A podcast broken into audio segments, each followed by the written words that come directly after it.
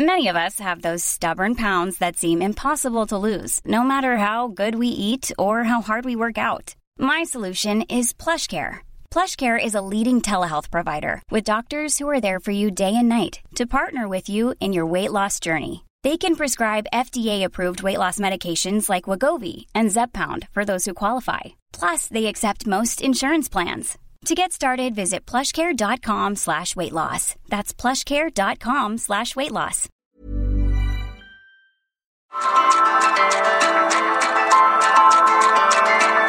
Heraldo Media Group presenta Me lo dijo Adela con Adela Micha.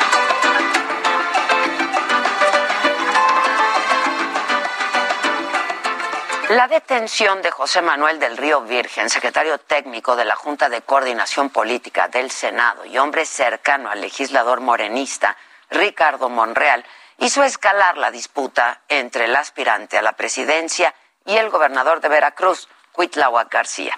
Además, a la pelea se sumó también Movimiento Ciudadano. Y este enfrentamiento comenzó desde febrero, cuando el gobernador de Veracruz ordenó reformar el Código Penal del Estado para endurecer el delito de ultrajes a la autoridad, el cual castiga las amenazas o agresiones a los servidores públicos.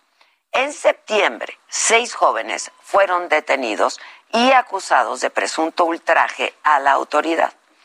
Los videos del centro comercial donde ocurrió la detención desmentían la versión de la policía estatal los jóvenes no agredieron a nadie ni se opusieron a ser detenidos.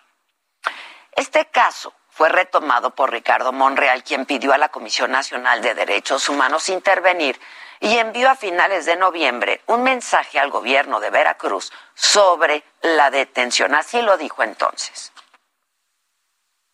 No debe de usarse el delito de ultrajes a la autoridad contra ciudadanos. Este delito es inconstitucional, desproporcionado y autoritario. Ojalá y el Congreso local de Veracruz y de todos los estados lo deroguen. El 17 de diciembre los jóvenes fueron liberados y este hecho fue criticado por el gobernador, quien acusó a Monreal de defender delincuentes. Nosotros este, buscamos que se aplique la justicia. Si alguien, en lugar de estar atento a los problemas legislativos del Senado, quiere ser defensor de delincuentes, pues allá él. Y a esto respondió Ricardo Monreal de la siguiente manera. No, señor gobernador, yo no defiendo delincuentes, defiendo el Estado de Derecho, defiendo los principios constitucionales de presunción de inocencia y debido proceso. Defiendo a la gente del autoritarismo y de las vendetas políticas. Monreal habló de vendetas políticas y justo 72 horas después de esa declaración, uno de sus más cercanos colaboradores, José Manuel del Río Virgen, fue detenido por su presunta participación en el asesinato de René Tobar, candidato de Movimiento Ciudadano a la alcaldía de Cazones que ocurrió el 4 de junio pasado. Al enterarse de la detención de su colaborador, respondió así Ricardo Monreal. Se trata de una detención alejada del principio de legalidad, maquinada, inventada, construida artificialmente lo cual se demostrará en su momento y se demostrará el abuso del poder. Lamentablemente esto se inscribe en un momento trágico de la vida política de ese Estado, en el que la persecución política, la maquinación de delitos y las acusaciones infundadas son muy, muy frecuentes. Y a esto respondió el gobernador de Veracruz diciendo que en el Estado no hay impunidad, que la detención no tiene nada que ver con las diferencias que él ha tenido con el senador Monreal. Sin embargo, el senador Dante Delgado, de Movimiento Ciudadano, dijo lo siguiente sobre esta detención. Hoy vengo a denunciar que el gobierno de Veracruz actuando al margen de la legalidad, tiene en José Manuel del Río Virgen a un preso político. Y lo cierto es que esta no es la primera vez en la que acusan al gobernador de Veracruz de encarcelar personas, eh, pues todo esto con fines políticos. Porque está también el caso de Rogelio Franco, el secretario de gobierno de la administración de Yunes Linares, también la detención del panista Tito del Fincano. En fin, pareciera que estamos frente a un gobernador eh, pues representando esta vieja frase del historiador romano Salustio, que dice, difícil es templar en el poder a los que por ambición simularon ser honrados. Esto es, me lo dijo Adela, yo soy Adela Micha, y ya comenzamos ahora también por la cadena nacional del Heraldo Radio.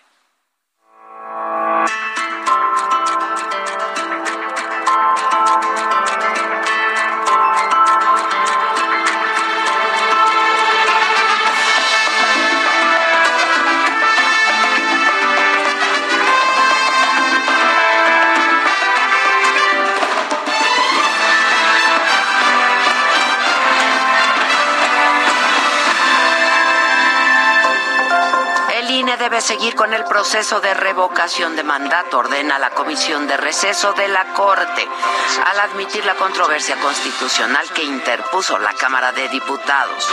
Sergio Gutiérrez Luna, presidente de los diputados, celebra que la Corte conceda la suspensión contra el acuerdo del INE. Los senadores Ricardo Monreal y Dante Delgado condenan la detención en Veracruz de José Manuel del Río, secretario técnico de la Junta de Coordinación Política del Senado acusan que se trata de un preso político. No hay eh, señalamiento, acusación de mi parte. El Consejo de Seguridad de Naciones Unidas aprueba la resolución que México presentó para combatir el tráfico de armas. Lo que buscamos es reducir el tráfico de armas, la disponibilidad de armas en nuestro país. La inflación a tasa anual llega a 7.45% en la primera quincena de diciembre, la más alta registrada desde el año 2000. Los productos que más subieron, boletos de avión, paquetes turísticos y alimentos como el limón y el chile. En Guerrero, un grupo de 100 civiles armados del cártel de la Sierra intercepta en Chichihualco a 12 policías estatales para liberar a dos hombres que habían sido detenidos. La Fiscalía General de la República anuncia que el gobierno de Argentina autorizó la solicitud de extradición del empresario Carlos Ahumada, acusado de fraude en contratos de obras públicas en la Ciudad de México.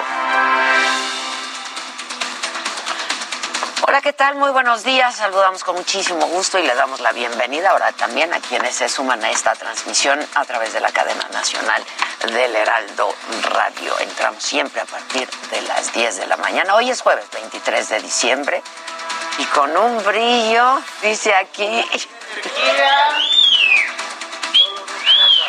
Exacto, porque yo les voy a decir dos cosas. Una, ya te la sabes y la otra se le imagina. ¿Fue así? Bueno, vamos a ver qué ocurrió hoy en la mañanera sobre la detención en Veracruz de José Manuel del Río Virgen. Eh, les hablaba de esto a la entrada el secretario técnico de la Jucopo del Senado por el asesinato de René Tobar, que había sido candidato de Movimiento Ciudadano a la alcaldía de Cazones, ocurrido dos días antes de las elecciones del 6 de junio, el presidente defendió al gobernador Cuitláhuac García de las críticas del senador Monreal, en el sentido de que son un abuso de poder. El presidente dijo que Cuitláhuac no sería capaz de cometer una injusticia y pidió a las autoridades locales que resuelvan bajo verdad. Que haya justicia, eso es lo que pido.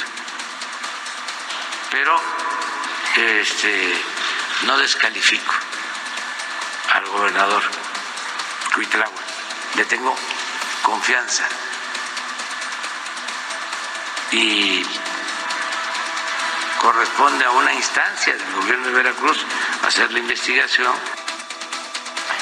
Y en otros temas, el presidente celebró que dos ministras de la Suprema Corte de Justicia de la Nación, Yasmín Esquivel y Margarita Ríos Farjat, hayan exhortado al Instituto Nacional Electoral a realizar la consulta de revocación de mandato en tiempo y forma el 10 de abril del 2022 y no violar la ley. Esto a pesar de que no es una resolución definitiva. El presidente dijo que negarse a preguntarle a la gente sobre el trabajo de las autoridades es antidemocrático. Escuchamos al presidente. Sí, fue una muy buena este, decisión, porque es la democracia. Este, porque no se debe de obstaculizar la democracia. Y segundo, no se debe violar la Constitución.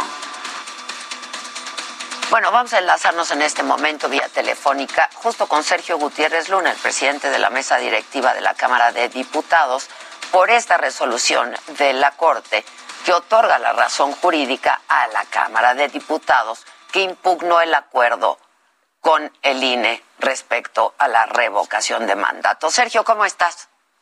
Buenos días, Adela, ¿cómo estás? Gusto en saludarte. Mm, igualmente, Sergio. Este, bueno, sobre esta resolución supongo que la, la está celebrando como lo hizo el presidente, como lo hizo eh, el líder de Morena, en fin, varios de tu partido.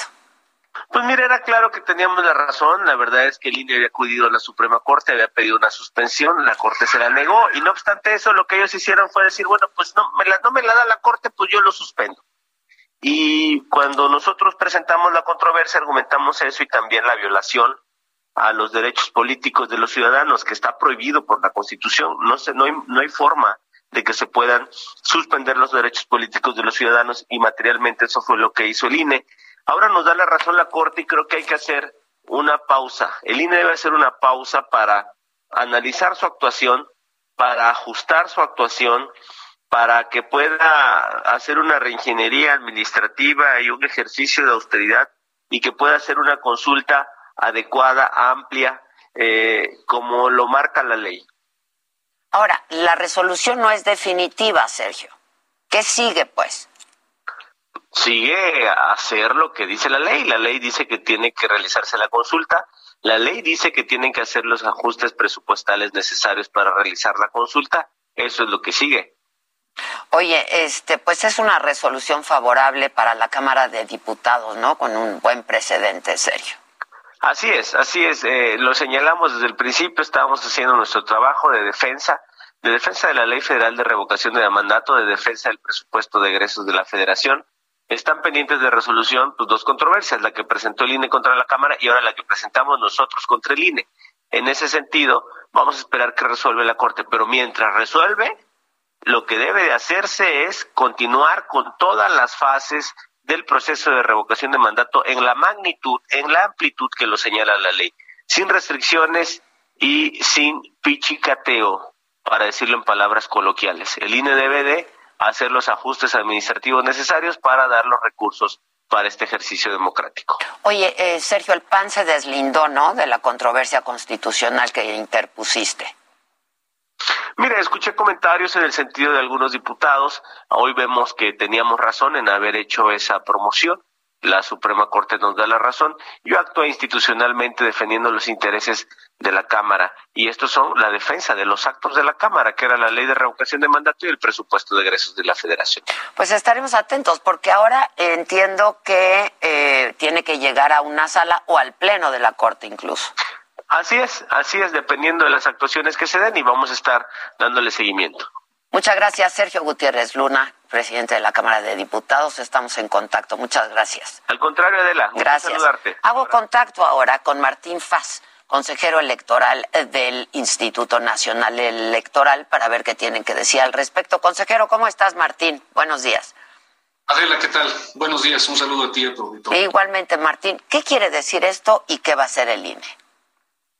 Mira, eh, quiere decir que esa suspensión que se aprobó por una mayoría de seis, debo aclarar que yo no voté a favor de, ese acuerdo, yo voté en contra del acuerdo, yo eh, consideraba que existían otros escenarios distintos y que no era el momento en que debía de decretarse una posposición, que para todo efecto práctico es una suspensión.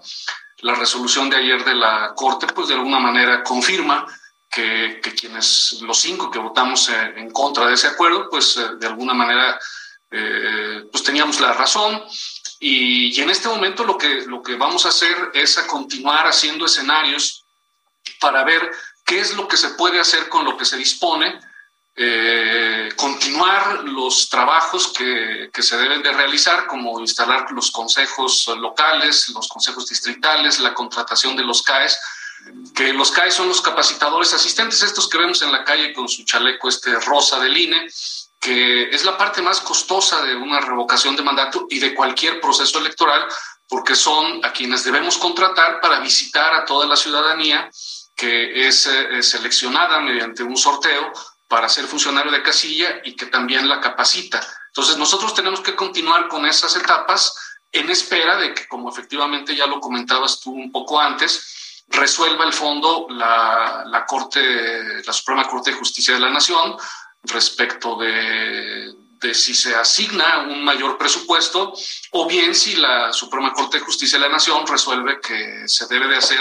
con el presupuesto que actualmente tenemos, que eh, simplemente para dimensionar, originalmente nosotros habíamos solicitado 3.800 millones, porque eso es, el, eso es lo que cuesta una revocación de mandato según el cálculo que hicieron las áreas, y actualmente nosotros solo disponemos de 1.500 millones en base a una serie de ajustes que hicimos. Que es menos de la mitad, ¿no? De lo que se requiere. Ahora, sí, ahora Creo que es posible, eh, creo que también es posible hacer la consulta con menos de esos 3.800 millones. De hecho, esos son algunos de los escenarios que nosotros tendremos que eh, estar viendo y que de hecho ya habíamos empezado a hacerlo, Adela, pero, pero bueno, prevaleció una, un escenario en el que se decía, ¿sabes qué? Con lo que tenemos no se puede y vamos a, la posposición. Lo que no quiere decir que la Corte esté ordenando que se haga con lo que se tiene, ¿no? Mm, bueno, eh, en, los términos en lo que lo dijo ayer, dijo que hay que continuarlo con ese dinero porque incluso hasta habla de una viabilidad financiera, eh, en el sentido de decir, eh, con lo que hay se puede seguir. habrá, que, habrá que ver si, si efectivamente con eso se, se alcanza. ¿no? Yo sinceramente creo que, que no es suficiente. Es decir, al, yo afirmar que se puede hacer una revocación con menos de los 3.800 no quiere decir que se pueda hacer enteramente. Con los 1.300. Con los 1.500. Eh, según los cálculos que habían hecho las áreas, con esos 1.500 millones se podían poner eh, 65.000 casillas. Pero algunos consejeros y consejeras considerábamos que se pueden poner todavía más. Estábamos haciendo esos escenarios y justo en eso estábamos pero, pues bueno, ya hubo una mayoría que dijo, no, no se puede, vamos a decretar la, la posposición. Fue una decisión pues muy dividida, un 6-5. 6-5, sí, sí, sí. No puede haber una mayor, o sea, la diferencia fue un voto, pero eso es normal en los órganos colegiados. Eso no significa que haya habido una división al interior, simplemente opiniones distintas, muy respetuosas. Varios consejeros eh, eh, hemos puesto sobre la mesa la posibilidad de, de alguna serie de ahorros extras eh, modificando quizás algunos de los procedimientos y son de las cosas que ahora tendremos que estar analizando. Pero más allá de esos análisis que nos deberán de llevar a una decisión de qué es lo que sí podemos hacer con 1.500 millones, ahorita por lo pronto hay que seguir eh, con todos los pasos que se estaban previstos para la revocación de mandato, porque no hay que olvidar que el, acuerdo que, que aprobaron mis colegas eh, hablaba de que continuaba todavía eh, la recepción de las firmas. De las firmas, sí.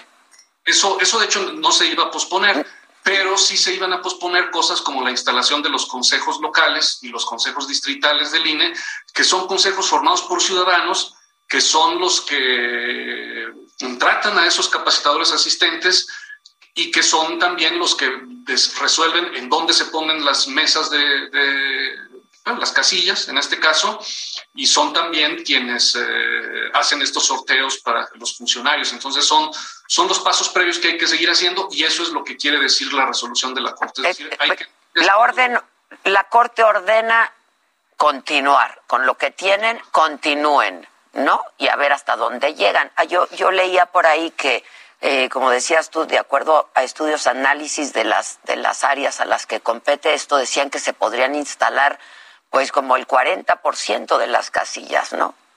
como 65 mil casillas aproximadamente, que representa aproximadamente ese 40%. Sin embargo, algunos, eh, ya al interior mismo del Consejo, ya eh, algunos consejeros y consejeras, yo entre ellos, hemos dicho que, que, con esa cantidad se pueden hacer todavía, es decir, que con los 1.500 millones se pueden instalar más de esos 65 mil si modificamos algunos de los procedimientos que hemos hecho. Mira, te voy a poner nada más un, ejemplo. Eh, en principio tendríamos que salir a visitar a 12 millones de ciudadanos y ciudadanas de acuerdo a un sorteo del okay. 13% estado nominal. Eh, y luego de esos 13 millones, después de visitarlos, 12 millones después de visitarlos, notificarlos, se selecciona un grupo más, uh, más pequeño de ciudadanos aptos y sobre esos es sobre los que se hace la selección de quienes van a ser funcionarios. Bueno, todo eso ya lo hicimos hace menos de un año o hace casi, sí, en el proceso. Sí, en el proceso anterior, sí. Entonces, algunos hemos propuesto que, eh, que volvamos a visitar a los que fueron, a los que quedaron como ciudadanos aptos. Que sean los mismos que son no los mismos, pero no, eso no significa que vayan a ser las mismas, uh, las mismas, uh, la misma conformación de las mesas de casilla, porque se tendría que hacer otro sorteo, pero sí serían los mismos ciudadanos y ya no salir a visitar 12 millones de personas, sino quizás solo salir a visitar aproximadamente unos un poco más de 2 millones. Yeah. Eso te acorta los tiempos de contratación de, de estos capacitadores asistentes, en lugar de que los contrates durante 70 días, los contratas durante 40 días o 45 días y ahí hay un ahorro.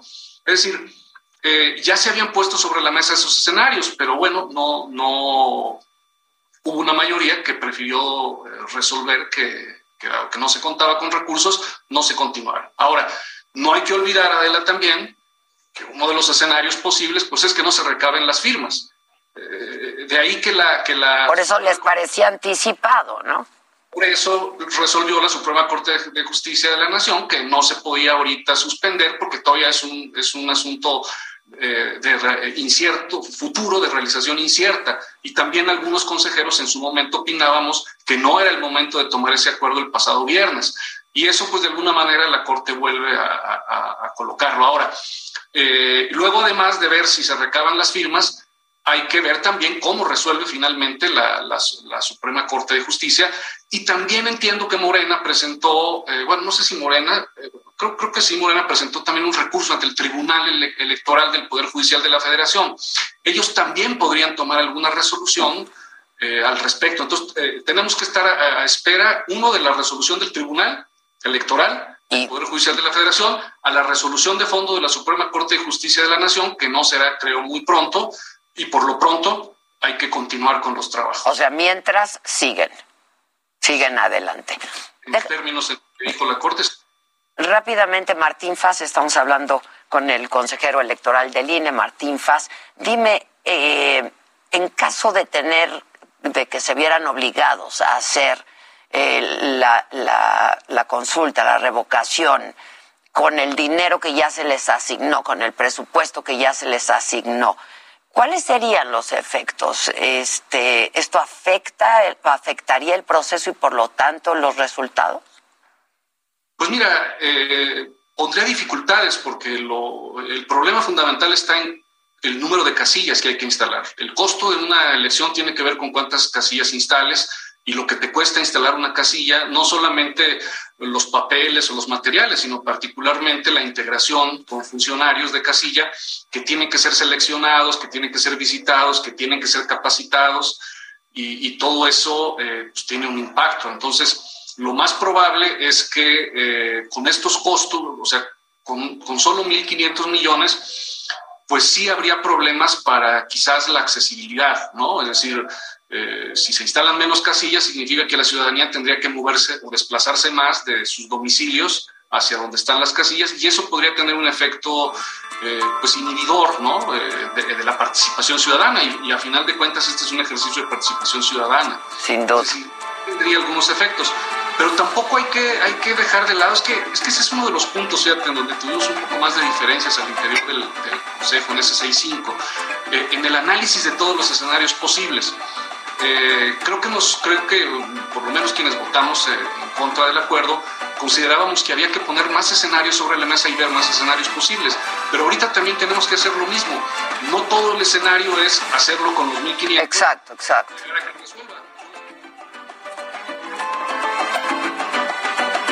Continúa escuchando Me lo dijo Adela con Adela Micha. Regresamos después de un corte. Regresamos con más de Me lo dijo Adela por Heraldo Radio.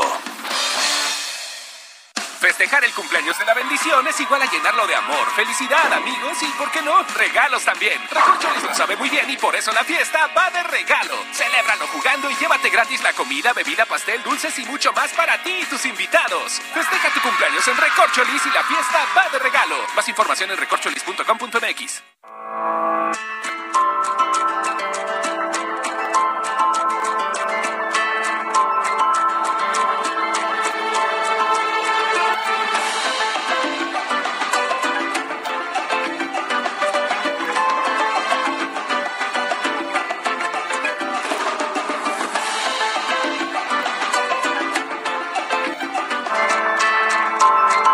Continuamos en Me lo dijo Adela.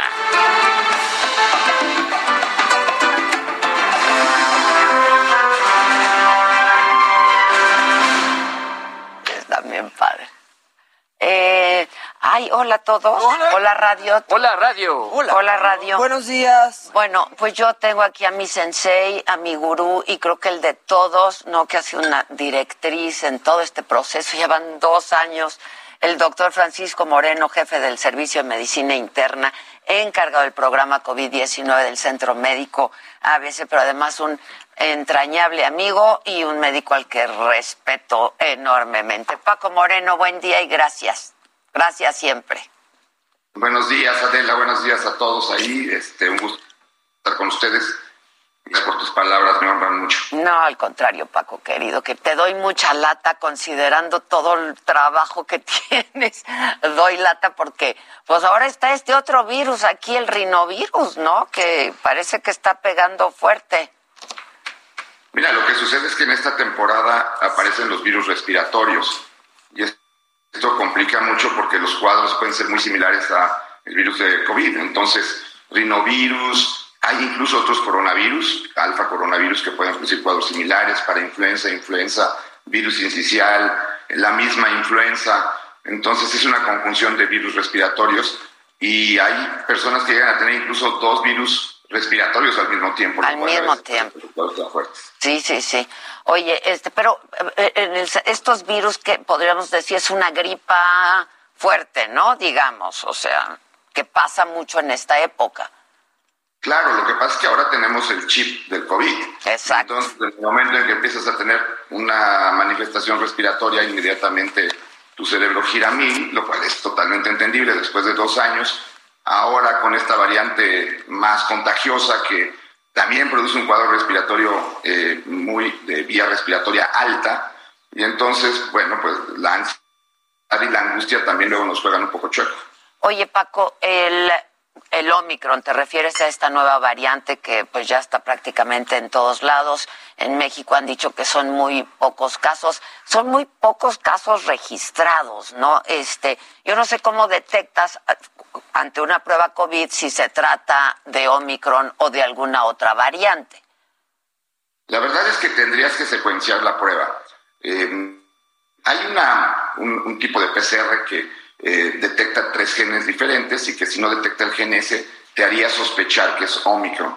Pero la realidad es que deberías de secuenciar la prueba. Si en México somos el país 165 en pruebas normales para diagnóstico por millón de habitantes, para que me entienda, solamente Nicaragua y, Haití hacen menos pruebas que nosotros.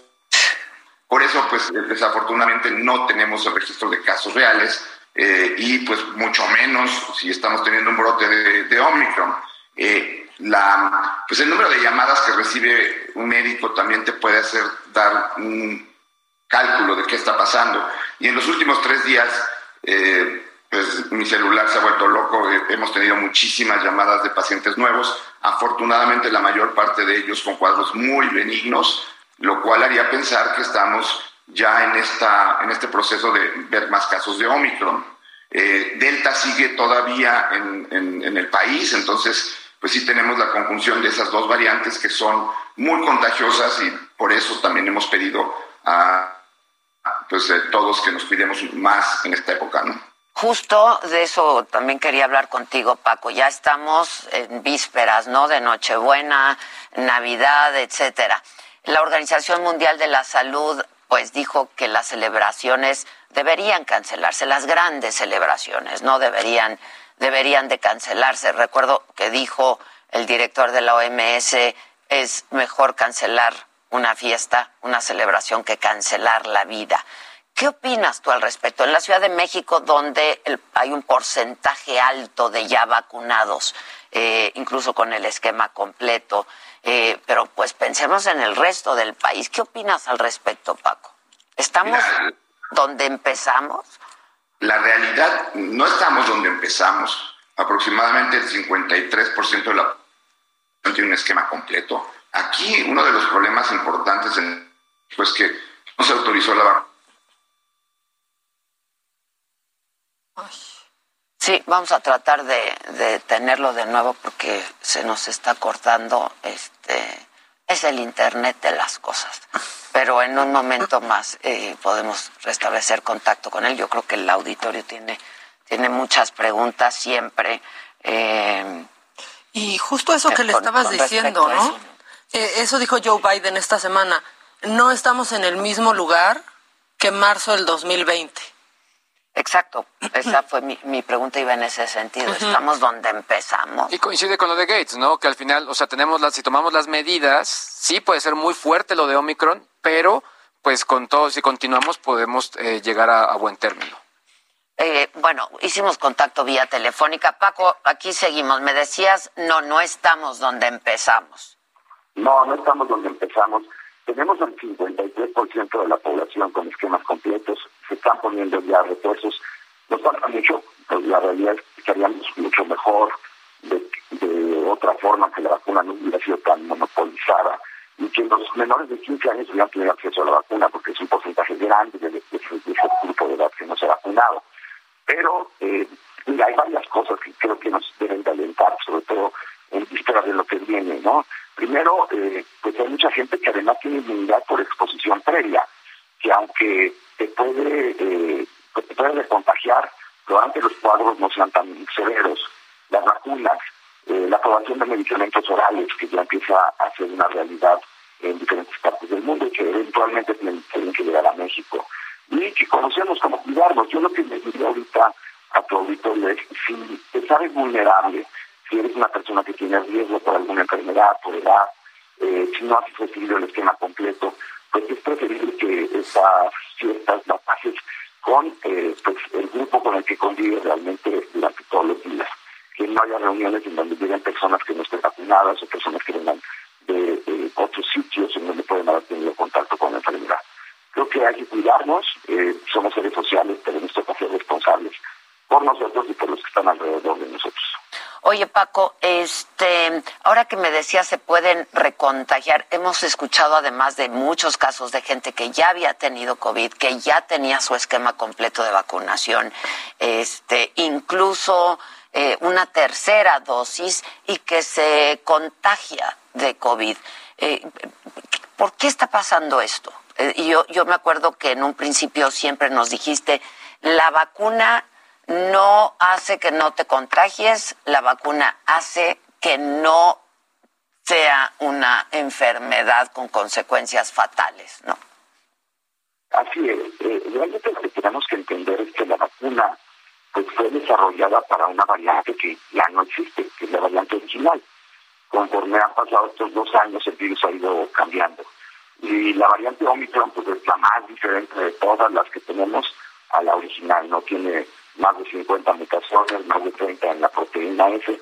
Entonces, ¿qué hace eso? Pues que sea un virus un poco diferente, que tu sistema inmune tarde en reaccionar, te infectes, pero eh, en la infección previa, eh, las vacunas hacen que pues, te infectes, puedes contagiar, pero en el caso tuyo, si estás vacunado y tienes enfermedad eh, anterior, pues la evolución va a ser muy benigna, va a ser un cuadro respiratorio tipo una gripa, te asustas, pero de ahí no pasa. Las vacunas siguen protegiendo, o sea, siguen disminuyendo la posibilidad de que una persona eh, llegue al hospital o fallezca. El problema es la gente muy vulnerable que pues no reaccionó bien a la vacuna porque su sistema inmune ya está débil y esas personas que pueden tener una evolución no tan buena a pesar de estar vacunados. Entonces, a ellos a los que hay que cuidar. Eh, por eso tenemos que ser responsables no solamente con nosotros, sino con los demás. Este, alguien del público está preguntando, Paco, que qué se sabe del virus sensital. ¿Sensital o sensitial? Porque es algo así. Lo pone... respiratorio.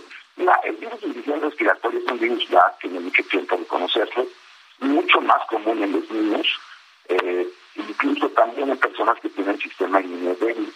Lo que pasa es que dentro de ese grupo de virus respiratorios, tanto influenza como virus inicial, como que son virus que son más agresivos. El rinovirus, el adenovirus, eh, otro tipo de virus pueden producir cuadros más gripales. El virus inicial eh, en los niños puede producir cuadros eh, en donde hay eh, de bronquios, o sea, tipo como asma, puede producir cuadros de neumonía. Entonces, eh, es un virus al que le tenemos respeto y que en esta época también es, es frecuente, sobre todo en los niños todos los virus, y esto es muy importante para tu auditorio, todos estos virus se pueden prevenir de la misma forma, manteniendo espacios ventilados, usando cubrebocas, eh, tratando de evitar reuniones en donde haya demasiadas personas, y pues aquellos que estén enfermos, que tienen dolor de cabeza, que tienen fatiga, que tienen fiebre, pues no acudir a estas reuniones, ¿no? Más vale este, perderse la cena de Navidad que provocar que vayan a perderse seres queridos por eh, acudir a una cena en donde a lo mejor a ti te va bien, pero a lo mejor hay alguien ahí que tenga un sistema inmune más débil y no sea el caso, ¿no? Oye, eh, ¿y el tener uno de estos virus te hace más vulnerable a cualquier variante del COVID, Paco? Paco. No, ahí está, ahí está. ¿Me escuchas, Paco? Te escucho perfecto. Ya. Te preguntaba si tener alguno de estos virus, ¿no? O tener alguno de estos síntomas y eh, pues es alguno de estos virus que tú, que tú has mencionado, ¿te hace más vulnerable a poder contagiarte de COVID? Es una muy buena pregunta. Es una muy buena pregunta. Mira, los estudios con lo único que están eh, realmente demostrados que te hace que te vaya peor, por decirlo de una forma, es cuando te da influenza y te da COVID al mismo tiempo. Hay un estudio en Brasil eh, que hubo en donde cuando tuvieron el brote grande de COVID y influenza, pues el riesgo de hospitalización era 23% mayor si te daban los dos virus. Entonces, eh, afortunadamente también hay vacuna para la influenza, la mayor parte de la gente creo que se vacunó de forma activa durante este, eh, estos pasados dos meses y eso disminuye mucho las posibilidades de que te influenza. Eh, por eso hay que cuidarnos. Es, son, es, un, invierno en que debemos de estar más alerta a cuidarte para no enfermarte que enfermarte y luego tratarte. Aquí la medicina preventiva va mucho antes que la medicina curativa, porque sabemos que a la mayor parte de estos virus pues, no hay medicamentos. Para influenza sí, y próximamente lo va a haber para COVID, pero para el virus inicial te preguntaban, para otros virus realmente no hay tratamientos que sean tan efectivos y disponibles para todos. Pues sí, tenemos esta idea de que como es un virus, como llega, se va, ¿no? Y en muchos de estos casos así es. Así es, la mayor No hay antivirales en muchos de los casos, ¿no? Así son muy pocos los antivirales que existen. Eh, realmente la única enfermedad reciente que se ha logrado erradicar por antivirales es el virus de la hepatitis C, que ser un avance magnífico porque pues era la principal causa de, cáncer y de cirrosis en, el mundo eh, y eso pues, se, logró desarrollar medicamentos. Eh, con el VIH pues se logra controlar la enfermedad pero no erradicar. Y en muchas enfermedades virales pues, lo que uno nos cura es nuestro propio sistema inmune. Mucho de lo que pasa con COVID. Eh, esto probablemente esta epidemia lo que va a generar es un pico en el desarrollo de antivirales porque teníamos el concepto de que no, los virus realmente no son agresivos. Y pues ya vimos lo que puede pasar, ¿no? Ya. Oye, este, ¿puedes dar, otra pregunta del público bastante recurrente, es si puedes dar positivo por acabarte de recibir tu dosis de vacunación? No, ese es un concepto erróneo. eh, la eh, prueba de PCR detecta tres genes. Recuerden que lo que te ponen en la vacuna es la proteína S del COVID. Eh, no tienes la administración del virus completo. Si le hace positivo a una prueba, que seguramente estás infectado, puede haber coincidido la vacunación con infección. Algo también importante, eso no hace que sea más grave la enfermedad, tampoco te beneficia que sea más leve es decir, eh, pues coinciden las dos situaciones, la vacuna te va a funcionar, pero pues no te va a proteger de esa enfermedad. Recordemos que cuando nos ponemos una vacuna tardamos más o menos 10, 12 días en tener el pico de desarrollo de anticuerpos que te provocó ese estímulo. Claro. ¿Cuántos días, Paco, perdón? 12 días aproximadamente. 12 días aproximadamente. Ahora, si tienes una de estas eh, eh, enfermedades virales respiratorias, ¿te debes vacunar contra COVID o debes esperar a que pase? Tienes que estar seguro que no tienes COVID, eh, de preferencia que no se influenza. Y eh, si no tienes fiebre y tienes una gripa común, ponte la vacuna, porque además, desafortunadamente en nuestro país, pues no es como que todos los días haya vacuna. Sí, sí, claro, si hay vacuna hay que ponérsela. Hay que ponérsela, así es, exacto. Sin duda. Oye, este, pues otra vez yo hablaba un poco esta mañana de pues las contradicciones en las que ha caído nuestras autoridades sanitarias, sobre todo el subsecretario eh, Hugo López Gatel, y la estrategia, ¿no? Eh, en nuestro país contra el COVID. Y hemos hablado ayer justo, yo hablaba con el con el auditorio de cómo Israel ya va por su cuarta vacunación, su cuarta dosis. Eh, en Europa, de hecho, hay ciudades que ya ya están otra vez este, cerradas, ¿no? Eh, ¿qué, piensas que debiera pasar aquí en México y qué tendríamos que estar haciendo? Paco, en la Ciudad de México ya se dijo que no se va a cerrar nada, no solo eso, sino que pues siguen las eh, festividades, las celebraciones por Navidad, etcétera. ¿Qué, qué, opinas al respecto? Mira, yo, creo que vamos de un, en un péndulo, ¿no? Tomamos medidas de repente muy estrictas y de repente dejamos de tomar todo tipo de medidas. Eh, es evidente que estamos ante una emergencia con la aparición de la variante Omicron, por la gran transmisibilidad que tiene, eh, es mucho más transmisible incluso que, la variante Delta, y por eso está tomando pues el lugar de Delta, ¿no? Esto hace que vaya a haber muchos más contactos, muchas más infecciones, y desafortunadamente algunos de esos pocos te van a requerir hospital. Pero cuando tú tienes una gran cantidad de enfermos al mismo tiempo, pues vas a tener, aunque sean pocos, pero vas a tener unos que van a necesitar hospital y esto puede saturar el sistema hospitalario, más cuando ya tu reconversión hospitalaria ya no existe, cuando no existen esos centros de atención COVID que se crearon. Eh, yo, mi posición sería no hacer reuniones, eh, eh, festividades populares, porque esto va a exponer a mucha gente, eh, tratar de disminuir eh, pues el movimiento de las personas que entiendan que estamos en un periodo de cuidado, porque está pasando en todo el mundo. O sea, la misma Organización de la Salud ha recomendado evitar estas festividades. Eh, reúnete con, a cenar con tu familia, con tu familia estrecha, eh, evita que haya gente eh, vulnerable que no esté vacunada en ese lugar, porque de otra forma podemos pasarla mal. Y el hablar de que no hay indicios de que esto esté mal porque no hay hospitalizados, pues no es una buena medida porque los hospitalizados aparecen dos semanas después de que empiece el brote. Entonces, cuando vas a cerrar ya porque hay hospitalizados, quiere decir que perdiste dos semanas muy importantes en donde la gente pudiera evitar contagiarse. Ya, este, pues finalmente entonces el llamado es a todos nosotros, ¿no? Y a la ciudadanía a pues evitar esto y estar con nuestra burbuja de siempre, en realidad es con los que uno tiene que estar al final. Y, entender que, entender, y, hoy eh, mando un Twitter temprano mencionando que hay, hay optimismo por la misma aparición de estos antivirales orales, porque ya hay mucha gente vacunada, porque conocemos mejor a la enfermedad. Pensar que ya van dos años de pandemia, sí, pero eh, habitualmente las pandemias duran eso, dos años, dos años un poquito y se terminan. ¿Por qué?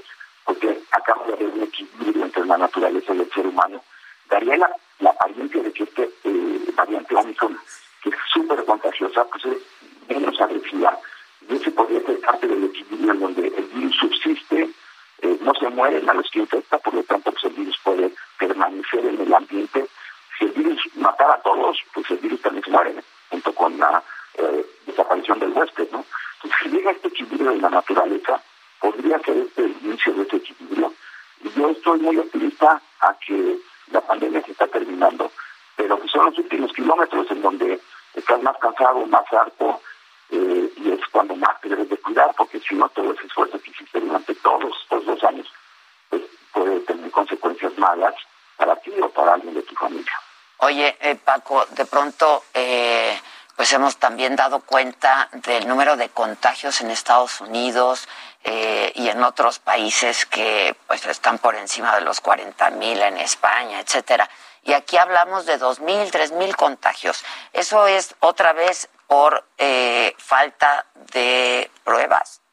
Claro, o sea, incluso los kioscos que hay en la Ciudad de México donde se hacían pruebas no se están haciendo.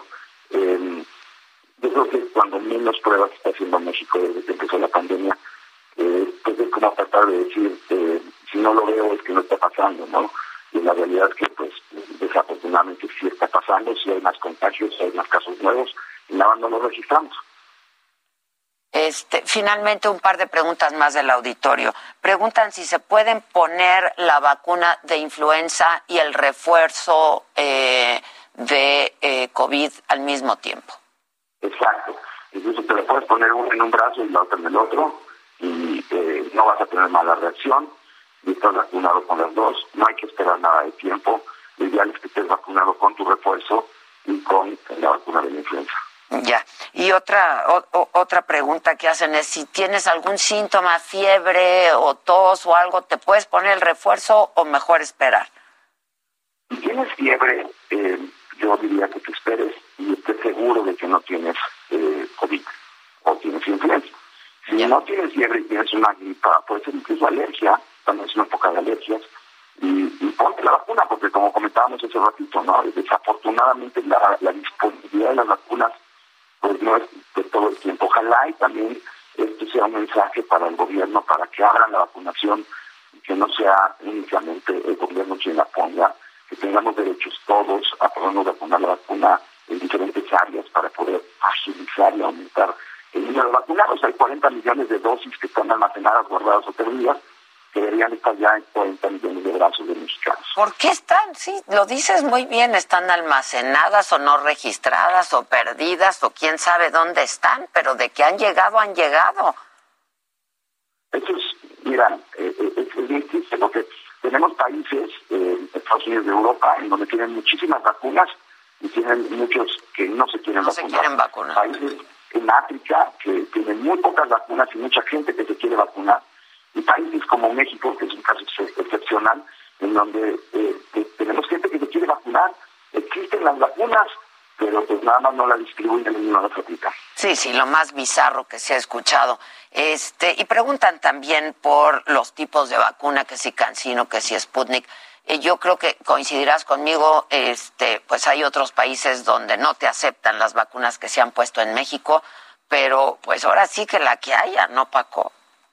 Sí, mira, específicamente eh, el problema de Sputnik parece ser una cuestión más eh, política, pero la Organización Mundial de la Salud no lo ha aprobado. Eh, el caso de Cancino pues es, un caso muy especial porque ellos pues, ya no han entregado los estudios de efectividad, los estudios de la fase 3 por la cual se aprueba una vacuna, por eso la Organización Mundial de la Salud no la aprueba. Desafortunadamente la decisión de vacunar al magisterio con esa vacuna pues fue un error muy grande porque pues no sabemos la eficacia real de esa vacuna yo he comentado que si tú requeriste tan no busques eh, recibir un, refuerzo de alguna otra vacuna.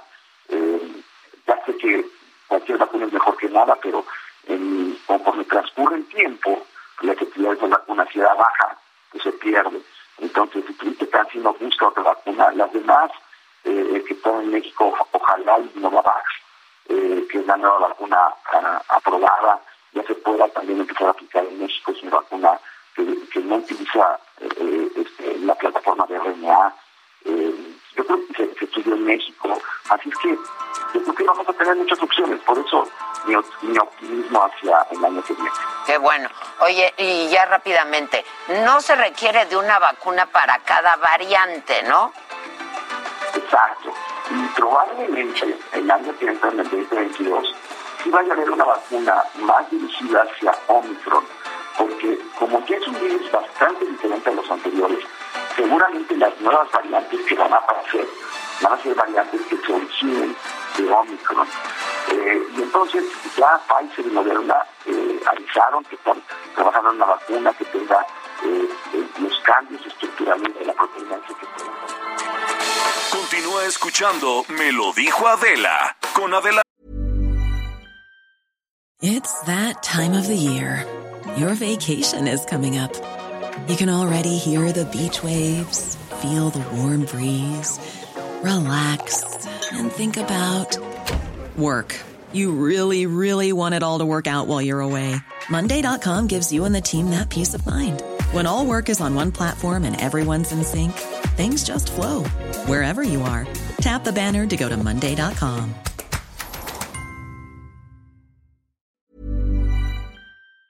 Micha, regresamos después de un corte.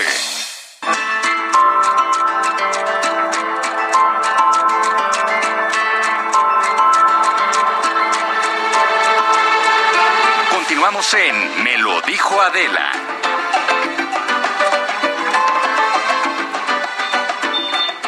¿Qué tal amigos de radio y televisión del Heraldo de México? Continuamos aquí en la calzada de Mita Iztapalapa, donde aún continúan las obras para el retiro de la estructura de concreto, la llamada ballena. Y es que, es que ya son más de 30 horas de que se realizó esta, este, el deslizamiento de esa estructura, la llamada ballena, por lo cual continúan las obras en estos momentos. Podemos platicar con el director de obras para ver lo que nos platica. ¿Qué tal, director? ¿Cuál es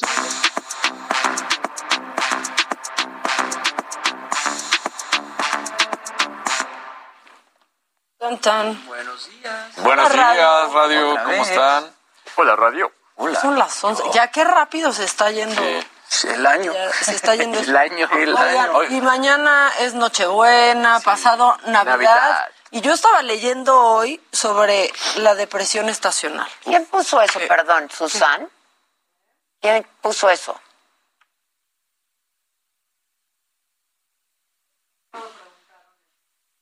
No, el tweet. ¿Por qué? No, lo que pasa es que están diciendo que en el corte, cuando me dijeron que Silvia Pinal estuvo enferma, yo dije, preparen la entrevista porque le había yo escrito a Alejandra Guzmán que si me tomaba una llamada para que se viera la entrevista. Y, y sí, comenté, no se vaya a morir porque está, pues es mayor, le da COVID. Tiene 90 años. Tiene 91 Una falla años. cardíaca. 91. No, y con una falla cardíaca hace seis meses y dije, voy a llamarle a Alejandra, preparen la entrevista para ilustrar nada más la llamada, no por otra cosa. Entonces, ahí está aclarado, no me contradije, no soy falta de tacto.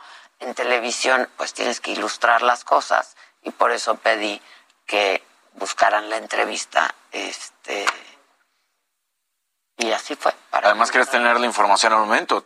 Dices, no se vaya a morir, Claro. queremos saber qué está Exacto, pasando. Exacto, pues sí, eso hace un reportero, muchachos. ¿Qué les digo? Eso hace un reportero.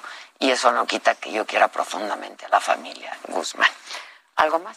Aclarado el punto. Aclarado el punto. Es que hoy, la verdad es que estas fechas que para muchos son de alegría, ¿no? Y felicidad, y ves a tu familia, aunque pues ahora veas a los más, más cercanos, ¿no? Como la familia nuclear, pues también es una época, este, como triste y difícil para algunas personas. Entonces estaba leyendo hoy sobre la depresión estacional, que muchos pueden estar suf- Es que yo conozco mucha gente que de verdad... Alguien me estaba escribiendo por aquí, estoy en depresión, gracias Sí, en por invierno. estar con nosotros. Sí, invierno En invierno es se duro. pone Sí, peor. Muy duro. Y entonces leí como pues las cosas que la desatan, ¿no? Habl- Hablando solamente de la depresión estacional.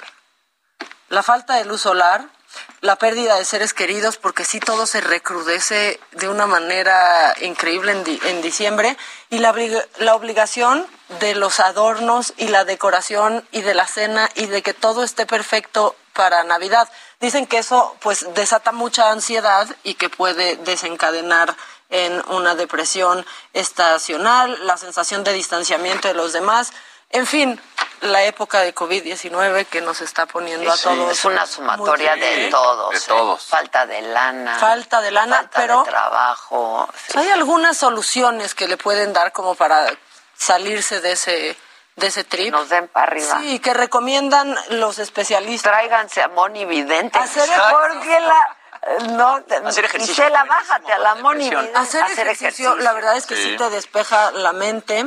Este, elegir una actividad para estos días en los que pues también de pronto tienes muy pocos, pues a, a veces tienes pocos quehaceres, ¿no? Y ya no sabes ni en qué día estás viviendo también. En Navidad pasa eso, ¿no? De, y hoy que es sábado, domingo es lunes. Entonces, eso es lo que, lo que recomiendan eh, también. Si son personas responsables, que también tengan, por ejemplo, una mascota, un perro, siempre es, pero responsables en el sentido de que Sí, no porque acuérdense al principio del COVID todo el mundo empezó a comprar Adoptar. y adoptar Sí, y luego los y luego los deja. En España, ¿te acuerdas que que abandonaron, abandonaron una cantidad de perros. pasando el confinamiento? ¿Sabes qué también es buenísimo para la depresión? Meditar. Y si Sí. la gente que nos ve o nos escucha nunca ha meditado en su vida, pueden bajar aplicaciones al celular. Hay una aplicación que se llama Headspace, Calm ¿no? o Headspace. Calm eh, en inglés, calma en español.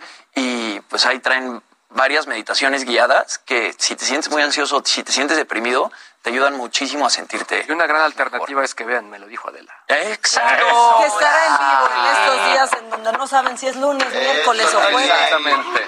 Bueno, pues yo me despido hoy. La verdad es que me voy unos días. El cuerpo no solamente lo sabe, lo pide, lo exige. lo exige. Me voy unos días de vacaciones. Ahí nos veremos en enero. Pero miren nomás con quiénes se quedan. No, por favor, están en buenas manos. Están aquí en los mu- cuidamos. mejores manos. Aquí los, los cuidamos. Mira, Ade- la antes de muy que bien. te vayas, Dígalo. Antes de que te vayas, es que entrevisté a, a Il Bolo y te mandaron por ahí un Es saludo que los muy he bonito. entrevistado. Viene, En viene. italiano, eh, platiqué justamente con Ignacio Piero y Gianluca porque están estrenando un nuevo disco que se llama Il Volo Sings Morricone, que es un tributo a Ennio Morricone que fallece el año pasado. Por ahí este, tu hija Teresa me dijo que es su compositor favorito, Favorito. de la vida. Así que vamos a ver qué me dijeron los chicos.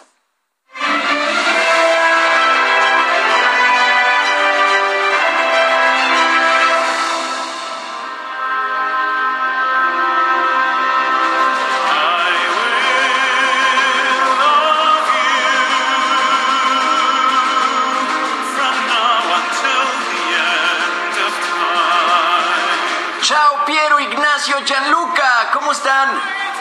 Bien, bien. È un piacere, Jimmy. È un grande piacere. Qué gusto verlos, qué gusto verlos. Oigan, a ver, cuéntenme. Acaban de lanzar Il Volo Sings Morricone, este disco, bueno, dedicado al maestro Ennio Morricone que lamentablemente fallece el año pasado. Y yo me imagino que para ustedes, además de haber sido un honor, debe también haber sido un desafío, ¿no? Grabar estas 14 canciones recordando a Ennio. Sí, es un proyecto muy prestigioso.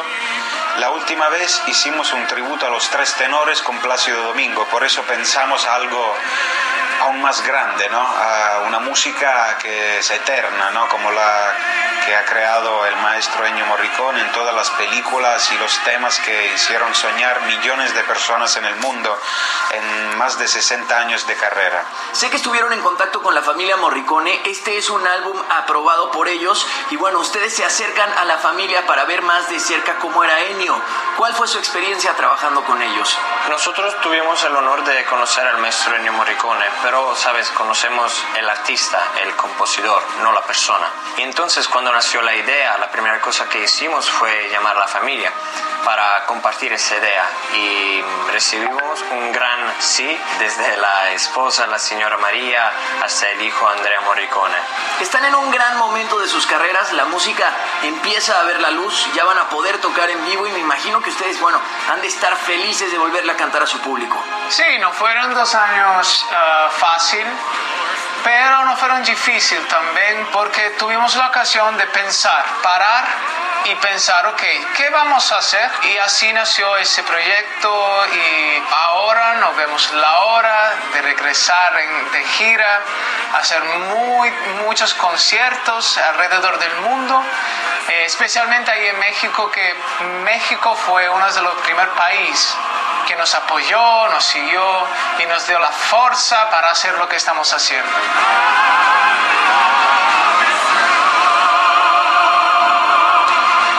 Bueno, queridos, pues aquí los vamos a estar esperando con un tequilita, unos taquitos y mariachi, pero antes de que termine la entrevista, por favor, mándenle un saludo a Adela Micha in italiano, per favore.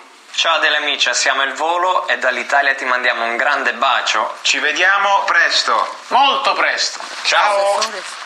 Sí, claro. Bravísimo. Bravísimo. Que son increíbles, Son increíbles. ¿eh? Yo los he entrevistado también y son increíbles. Sí, que justamente en Y la, a todo dar. en la entrevista que le hicieron le estabas diciendo a uno de ellos que se parece mucho a Vicente Fernández. Es que sí a se Ignacio. parece. Sí, sí, sí.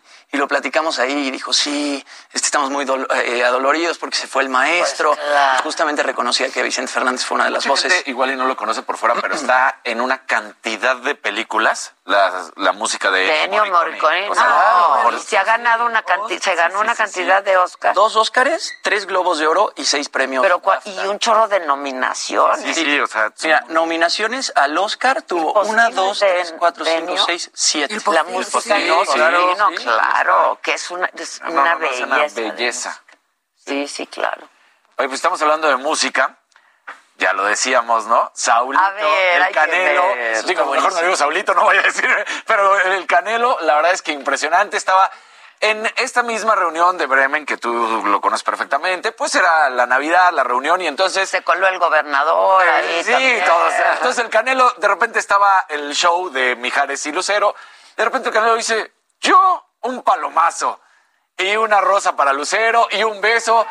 Y pues Mijares así como que viendo, ¿verdad? Dijo, no, a este no le digo nada. Así que le va a decir, no me vaya madre. Vaya a descontar.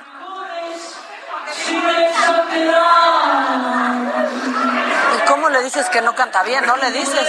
Sí, exacto. Oye, que tampoco canta mal. No, sí canta horrible. No. No, sí canta mal. Sí. Bueno, pero lo Ah, que sí, importa claro. es que Pero ve el sentimiento. Canta mal las. Ahí le hubiera ayudado Lucero. Claro.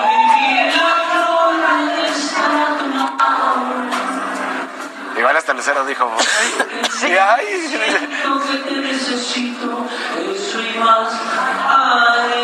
Qué bonita canción. Porque no la sepa, eso y más de Joan Sebastián le estaba cantando. Qué canciones. Sí, sí, sí. Y Qué entonces canción. también luego convive cuando cantan en el privilegio de amar, ya sabes que pues es parte del show de ellos dos. Ahí también sube a cantar Canelo y ya Mijares como que lo abraza.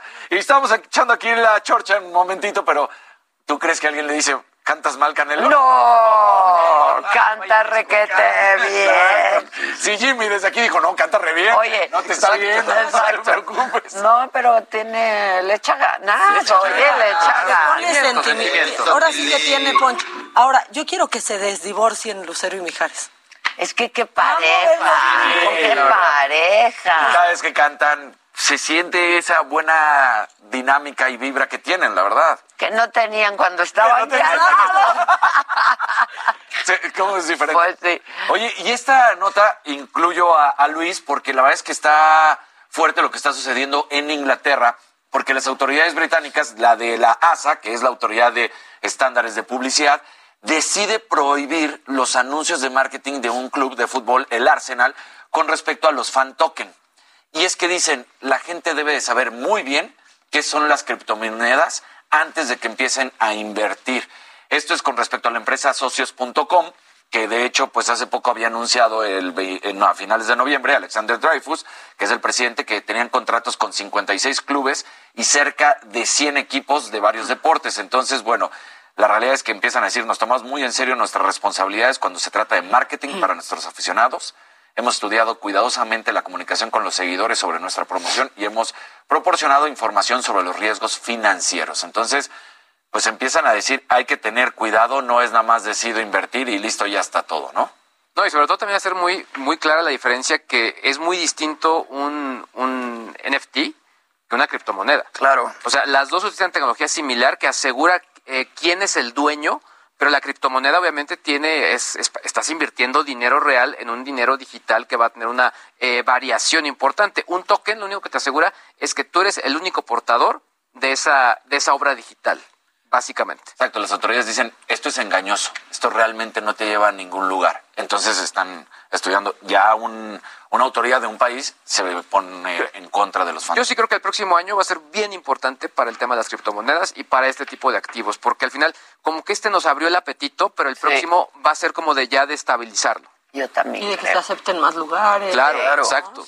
Sí. bueno, y lo que hizo Salinas Pliego aquí es muy fuerte, ¿eh? Muy. a nivel mundial, ¿eh? Claro. Parece ciencia ficción todo lo que pasó este año. ya, ya, ya puedes comprar ahí con criptomonedas. Sí, sí, tal cual. Está cañón, está cañón.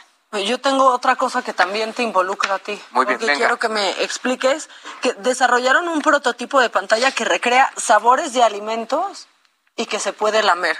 Ya que, Ahora, o sea, ¿qué quiere la tecnología? Que nos veamos como estúpidos chupando una pantalla, una pantalla así como un celular que tú puedes poner chocolate y entonces la chupas. No vayan a hacer eso. Ah, es una cosa súper, súper sucia que dicen que podría costar 875 dólares, según el profesor de la universidad. Sí, podría costar cuántos virus. Exacto. A ver, Justo ahora se les ocurre. Son de lo más cochino. Lo porque más- la gente algo va- que no hacemos y tendríamos que hacer es cargar nuestros teléfonos en cajas UV para sanitizarlos, porque Claro. es de lo más sucio. Claro. Esto y los teclados. Lo que dice el desarrollador es que el objetivo es hacer posible que la gente tenga la experiencia de algo parecido a comer en un restaurante del otro lado del mundo, incluso estando en casa. Y entonces hicieron la, la prueba y el, un estudiante puso chocolate con leche.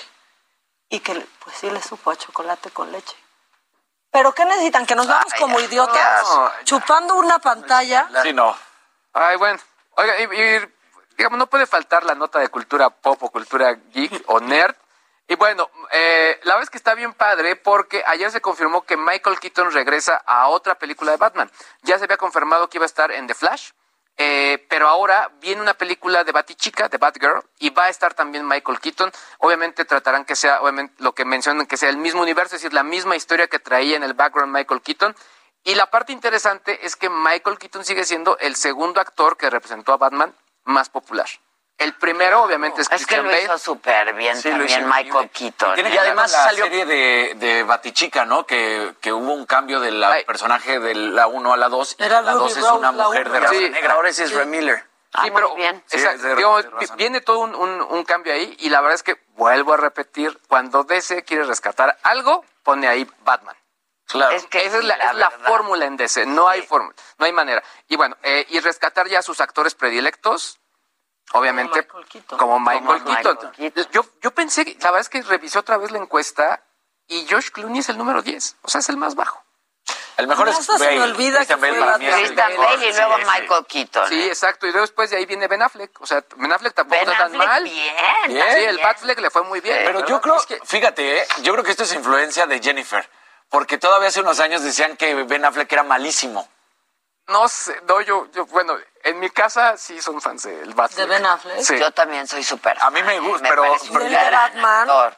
pero yo había leído que por eso lo habían quitado de seguir siendo un Batman, porque no había Es que más bien, logrado... en- No eh, jaló. Él no no jaló. quería, como que no le latió tanto. O sea, al final, eh, el actor que se mete al universo de cultura nerd, o sea, sí también tiene que saber a qué se va a enfrentar porque es un muy fandom diferente. El fandom en ¿no? todas Claro. las eh, franquicias es muy fuerte. Y, y, y Ben Affleck, lo que sí es un hecho es que sí va a salir va a hacer una serie de cameos en las próximas películas. Todavía no, no dan por terminada como su aparición. Incluso se habla también de Henry Cavill como Superman. Lo Claro. quieren regresar todavía por algunos cameos. Y es que cuando Michael Keaton hizo Batman en el 89, el guasón era Jack Nicholson. Ese es el mejor guasón. Es el mejor guasón. sí. Bueno, híjole, no y el que sigue es que- Heath Ledger, ¿no? Bueno, o sea, Heath Ledger, Heath Ledger híjole, fue... impresionante. Híjole. Que, que les decía también Porque que, además esa película es genial. magistral. que les decía que, que ya vi ahora sí Spider-Man y Willem Dafoe como Duende Verde. Qué Increíble. increíble. Qué gran actor y qué buena actuación la hace ahí. Sí. Me pueden mandar sus sugerencias. Libros ya llevo, pero me pueden mandar sugerencias de qué ¿De ver. series? Sí, claro, que Ah, yes. Por Claro, favor. claro que sí. Me quedé pensando que estoy viendo ahorita. No estoy Yo ahorita no. Succession. nada. Yo. Succession ya la voy a empezar a ver estos días más tranquila. Yo creo que tengo que toda. empezar otra vez desde el primero, ¿eh? Yo, yo me la aventé mal. Toda, Sí. sí. Se va rápida, la verdad, ¿eh? Sí, o sea, ¿Quieres esta de- última ¿Quieres de temporada. deporte? No, yo- yo voy- En general de las En general, en Ah, bueno. general. ¿No? Sí, Hagan yo ahí recomendación. capítulo nuevo de Just Like That por si quieren seguir Ay, viendo ay. A Sara Jessica Parker Claro. enojada. Yo quiero ver a la mujer, eh, eh, el- el- Elisa, Elsa, ¿se llama? La... Just Like That. ¿Guapa? La guapísima. Fue la que más Sí, nos marcó. sí. ¿Y qué creen? Que, ¿te, te acuerdas que dije que sus accesorios y todo? Y yo dije, creo que yo tengo uno. ¿Y sí tenías? Es Nicole Ari Parker. Nicole. Pero en la serie sale de Elisa, de Elsa. de- Lisa. Lisa. Lisa Todd. Tengo, tengo uno de esos accesorios. Por ella vale la Este, pues hay que verlo entonces. ¿Ya salió? Ya, salió hoy. Entonces ya debe de estar. Pues lo veremos, porque ya pasé. Sí, puedes. No me puedes encantó, eh. No me encantó. A mí también. Y no sé si la Alguien me dijo que sí la veo. Mariana Treviño en Paramount Plus, este padre se llama Cecilia. Se llama Cecilia. Yo vi el primer capítulo. Está buena. ¿Sí? ¿De qué se trata? Eh, trata de Mariana Treviño y, bueno, Mariana Treviño tiene una hermana en la serie que las dos heredan una pastelería o una panadería y entonces es un poco como la Casa de las Flores porque es una familia muy grande. En el primer capítulo te cuesta un poco entender como las relaciones en la- entre la familia porque, como les digo, es una familia muy grande, pero eh, pues trata como un poco de la importancia de Cecilia eh, para mantener en calma y para mantener unida a esa familia y Cecilia de pronto se enferma, se va al hospital y ahí es cuando pues empieza a suceder como todo el drama de la película y pues se clarifica como el destino de esta panadería. Está buena, está buena. Vi el primer capítulo, yo sentí que está un poco Tu palomera, bueno la está verdad, flojo. Ajá. pero está buena. ¿Eh? Sonó flojo, él está buena. Como flojona las... Flojona. Flojona. Flojona. ¿Y Bueno. qué más? Bueno, yo ¿No les quieren cantar una- como el Canelo? Ojalá mejor. Ojalá Oigan, mejor, la compañero. numeróloga de ayer les dio para arriba o para abajo. Para abajo, a mí. A mí para abajo. para arriba. A mí para arriba porque me dijo, tú estás iniciando ciclo Claro, casi casi. muy entonces bien. Todo lo mío era muy Todo bueno. va de nuevo. Sí. ¿A ti? Pues es que al final sí me dijo que después de estar en cuatro iba a estar ya en cinco. Está muy Ah, bien, la verdad. Y no hay quinto malo. Exacto. Por lo La menos va a estar neta. menos cansado. Exacto. Ahora, por, por ejemplo, tanto Maca como la doctora el año pasado estuvieron en cinco. Ya, Y- entonces las dos pasamos al seis. Sí, las dos pasan a seis y pues... Pero a ti te toca el A mí me toca cinco. cinco, o sea, pero un poco veo la referencia y digo, ay, pues si me va como estuvo, pues qué bueno. Sí, ya, ya, me, ya me tocaba. Sí. O sea, si me va como a la doctora Yamaca les fue este año, ¿ya la hice? Yo sí, Ok. yo sí, la verdad. O sea, y luego a mí que me dijo que iba a ser como el año de Jimmy, el, el que viene, ¿no? Supuestamente que son de alianzas y todo. Yo dije, ah, qué bien. Eso, alianzas estratégicas. Ah, claro, exacto. O sea, yo dije, a mí, a mí sí me me Exacto, a mí me gusta. ¿A ti qué? A mí me fue bien con el 3. Ah, que vas a tener un nuevos hijo, con- ¿verdad? Ah, sí, que te vas a casar. Que te vas a casar. Que te vas a y que vas a casar. ser muy fértil. Lo que sí dijo es que te Y mi luna de miel va a estar muy padre. dijo que te habías mudado de no, eso se ¿A lo dijo a ti, que iba a haber Y dije, la verdad no me que mudé. iba a cambiar la dinámica. Sí, ¿y qué tal yo? De, no, pues que no cambie, numeróloga. Exacto. No, no, bueno. Pues a lo mejor te casas, mamá. aquí. Estoy cansada. Puede ser mi, mi pajecito, Susan. La, Exacto. bueno, mi dama. ¿Y qué tal que te embaraces? ¿Quién dijo que te ibas Ah, a Moni Vidente Moni dijo eso. Este, entonces, pues eso me hace decirles, no se preocupen cuando Moni diga que va a temblar. Exacto. O sea, sinceramente. Bueno, en una de esas piensas que quieres tener un hijo. Nos andamos cuidando mucho. Ah.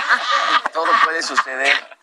Ah, Hoy que estaba viendo la edición de Terés del programa que sale hoy, que ya es el completo, me dio mucha risa unas cosas que dijiste. Ay, lo del caballito. No, y lo de, no, no me pongas a bailar con un señor.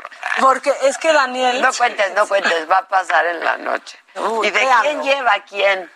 ¿Quién ¿Y lleva quién lleva a quién? A ver, qué chistosos O estuvieron sea, todos. pero era un momento de diversión y de convivio. Y sí me hizo el feo re feo. No, O sea, ya no, no te hagas la víctima. Oye. Oigan, y yo, en lo último. Podías convivir. en lo último de ayer de la yo hasta dije, pasada, voy a bailar ya mejor con Luis.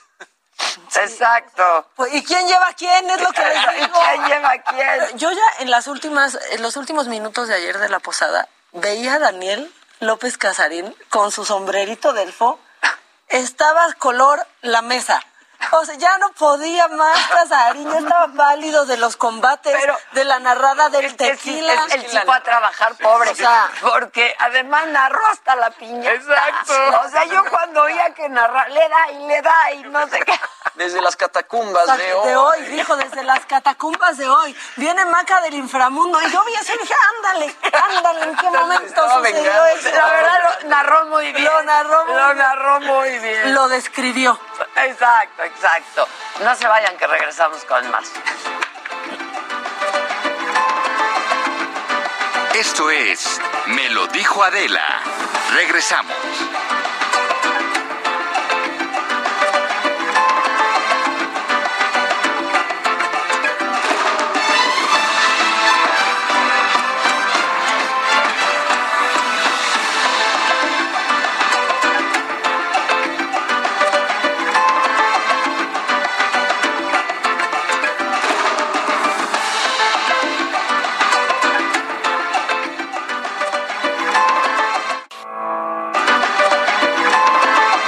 Continuamos en Me lo dijo Adela. También necesito que me mandes algo de palmas. Hola. Hola. ¿Ya estás grabando? Grabando. ¿Ya estás grabando? grabando? Clarice dice, saludos Ade, ahora que vas de vacaciones, ven a echarte un vinito al Napa Valley en California. Ay, pues sí debería, ¿verdad? Dice, China libre, señores, se va de la de vacaciones. Nunca hay hombre, la verdad es que te extraño. Siempre hay alguien que los está viendo, ¿eh? Sí. Siempre hay alguien que los está viendo. Que hagamos taza del patito. Del patito. Ah, del agua, del live aqua. Yo amo el patito. ¿Qué tal? Nuestra piñata estaba llena de... Llena de... ¿Quién se Mi llevó se- patito? Mi perro. Tu perro uno. ¿Tú? ¿Quién más le tocó patito? Y también lo tiene Pitina. Ah, lo perra. sí, la perra. ¿Quién más? A mí- Yo llevé como Había 25. muchos patos ahí. Yo me llevé un patito, pero de San Miguel. Ah, sí, ese siempre. Yo tengo los últimos patos que quedaban, porque también está, la producción está escasa. Eh, Sí, la El, el patismo. Entonces me hablaron y me dijeron, oye, de los que tú tienes, ¿nos traes para la piñata? Ah. Pues les llevé. Luis G.I.G. se hizo patito, pero con los tequilas. Claro que no. Sí, yo, aprendí, yo aprendí de la maestra. No, no, no. ¿Qué hacía? ¿Los tiraba? ¿Yo? No, no, No. Hombre. Uy, se No, están uno con Fuertes declaraciones. No, a ver. No estaba para aguantarse. ¿Tanto tiempo? Yo me campechaneé unos Yo también. caballitos. No, sí, yo yo confieso, también. yo Tú me, también. me querías echar de cabeza, Luis, mira. No, a mí sí me trajeron varios de agua.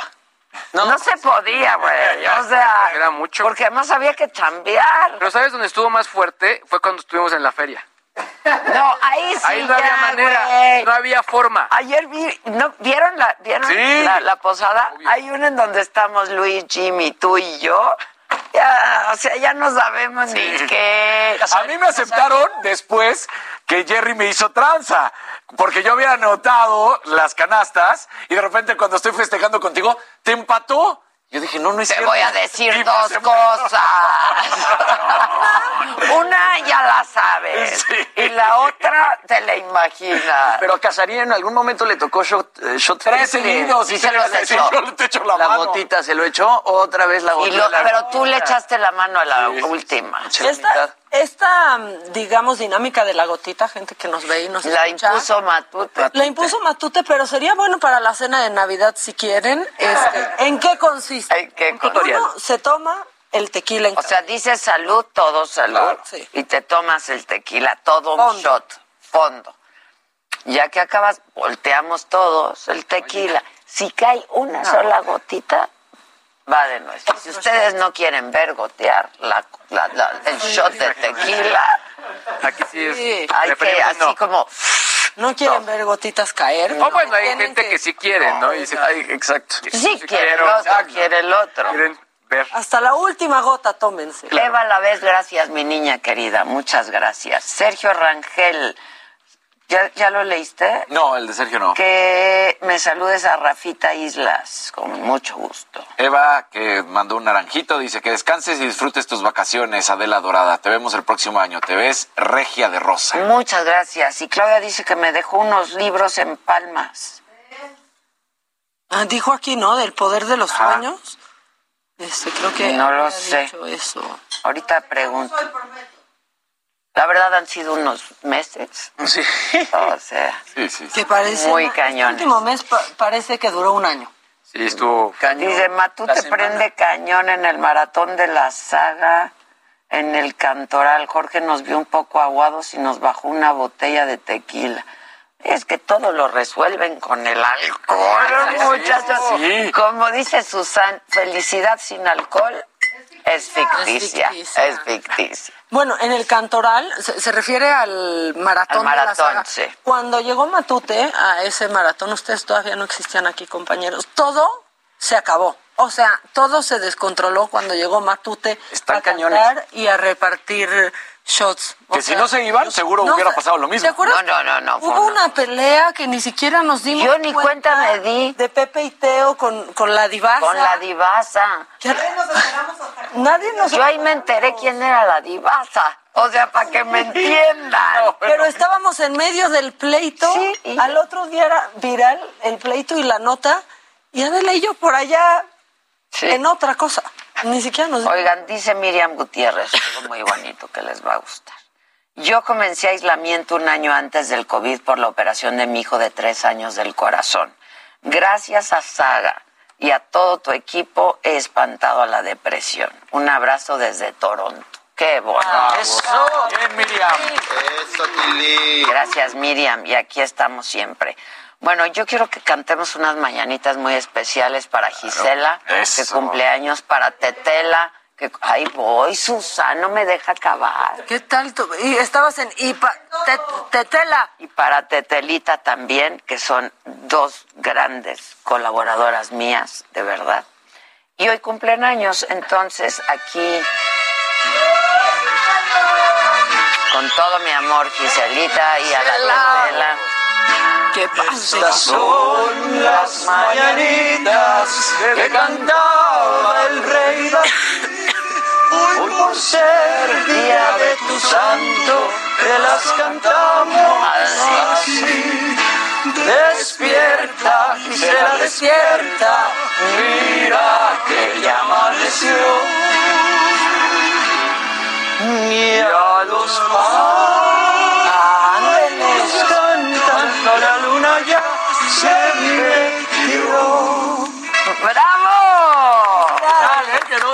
no. Gisela y Tetela. Felicidades, Gisela y Tetela, muchas gracias. ¿Cómo crees que tengo registrada a Estela en mi celular? Tetela. Tetela. Sí. Muchas gracias, jefa, dice. Que qué lindo, te queremos beso, mucho. Tetela. Te queremos mucho, Tetela. Irma Rosa pide una taza, pero de los cinco en la misma taza. Ah, No, hay paquete, Luego hay no. paquete, hay luego paquete. se hace. Luego se hace. Luego se hace. Están preguntando Oigan. mucho por María Clemente, pero pues no no ha No dicho, dicho, nada. ¿Le hablaste, Giselo? Sea, no, no ha dicho absolutamente nada y no sabemos por qué se enojó tanto en la cafetería. Que si estaba frío el café, que si estaba duro que el no ha entrado la llamada. Lo que sea. Es que por la reacción suena. Justificación. a- Háblale a su amiga, previa. la otra diputada. Sí, parece. Son de armas tomar las dos, eso sí se los digo. Pues sí, pero de eso aventar ahí Sí. ¿Qué el desechable. Las tacitas. ¿Estás viendo las tacitas en saga? En Sagas A ver, Aquí estamos todos ya. Hasta Jimmy. claro. Aquí está Maca, aquí está Y Adela. todavía no se Mi agota. taza favorita es Adela y Maca, que tú estás adentro de la cafetera. Esa es muy buena, esa es muy buena. Aquí están las. Ahí Ya, están ya todas. todo actualizado. Claro. Cómprenla. Miren, en- Compren. Sagastor. Y creo que están en, en, en Sale, ¿no? Sí. Sale porque ver, sale. ver. Sale. ¿Cuánto vale el La de Expreso vale 150, que es la mía. Todas valen Todas valen 150, exacto. 150. Llévelo, llévelo. Llévelo, llévelo, es un... Y entonces, miren, lo, lo- la llenan de dulcitos y la regalan. Exacto. De chocolatitos y así. Unos chocolates. Y ese es un buen regalo. Unos quises. Y el otro teléfono. Quesitos. No me lo han pasado ahorita. Elsa Aguirre dice, mi querida Adela, agradecer por estos momentos tan agradables. Me han hecho reír. Un gran abrazo. Muchas gracias. Vamos a hacer playeras también. Venga. Todo. Calzones, todo. Que lleve su playera, que lleve sus calzones. Ya va a haber perfume. Oye, ese perfume a mí me lo pide toda mi familia. Mi mamá lo ama, Es que es por ejemplo, y mi hermana también. y se queda. Oh, mira, uno se lo pone en la mañana y para la noche. Tiene buen fijador. Nos tomó, fue un proceso largo y cansado ese perfume, de verdad. Pero ya está. Raquel va a hacer las camisetas. Vas, man. Ya estás. Te mandamos los emojis. Este... Oigan, Maximiliano, ahorita comentaba en Facebook que ayer Britney Spears subió un video a Instagram eh, anunciando que ya está trabajando en una nueva canción. Esto a cinco años de que sacó su último álbum que se llama Glory y bueno, a poco más de un mes de que se anunciara que se separa eh, de la tutela de su papá.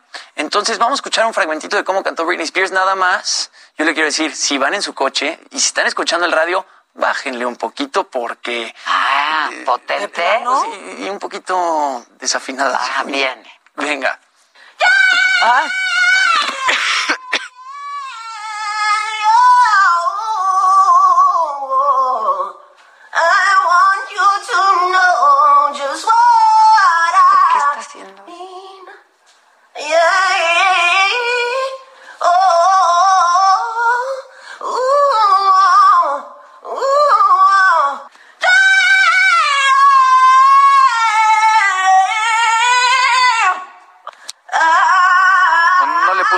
Como que está abriendo el pulmón o algo así. ¿no?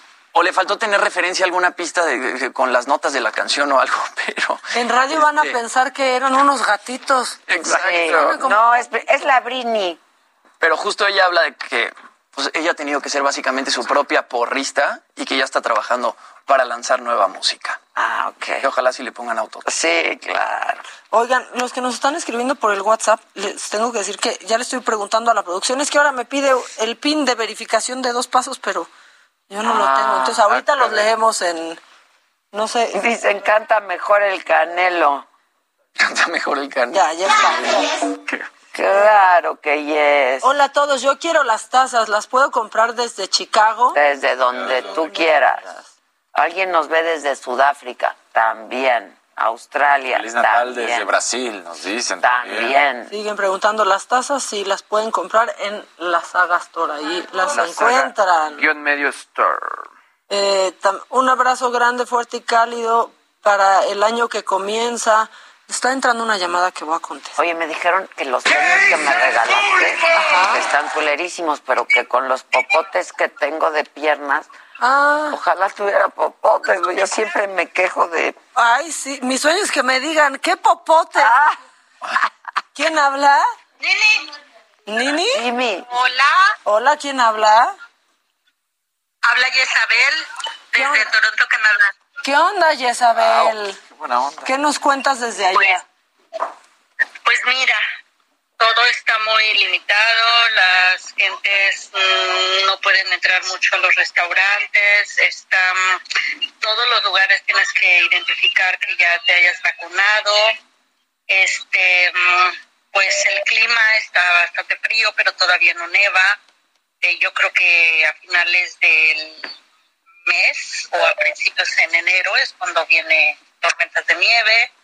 Eh, ¿Qué más te puedo decir? Ay, un saludo para todos. Me emociona mucho el poder estar aquí con ustedes, verlos todos los días. Yo soy la que me levanto tarde. Ay, ella es la que se levanta. Madrugo con ustedes. Ay, sale. Lo que pasa es que me duermo muy tarde, padezco un poco de insomnio, pero... Ah, pues háblame. A las 10. Háblame cuando quieras, porque Oye, yo también. ¿Y tú qué haces en Toronto, eh? Pues mira, exactamente yo les di la referencia de Toronto, pero vivo en London, estoy a dos horas de Toronto. Em, vengo desde San Luis, Missouri. Yo estuve ya, ya estoy eh, de fuera de México desde hace 10 años y, y definitivamente ya viví en Estados Unidos y acá en, en Canadá y este país es extraordinario para, para poder vivir La verdad, sí. y la gente es más, los latinos somos más aceptables acá, Eh, nos quieren más, es muy cosmopolita, entonces por lo mismo pues no te hacen el feito como en Estados Unidos. Pues Hay gente que también te quiere en Estados Unidos, pero no todas. Hoy dependiendo en dónde vivas, yo viví en San Luis, Missouri, un estado bastante racista. Me costó trabajo vivir ahí y mandé a mi hijo a estudiar a, a Canadá. Él ya tiene 21 años. Este, y nos venimos siguiéndolo. Es difícil entrar a Canadá a vivir por cuando pues no tienes una residencia o no tienes este, posibilidades, ¿no? Pero gracias a que nosotros tenemos la residencia, por eso regresar.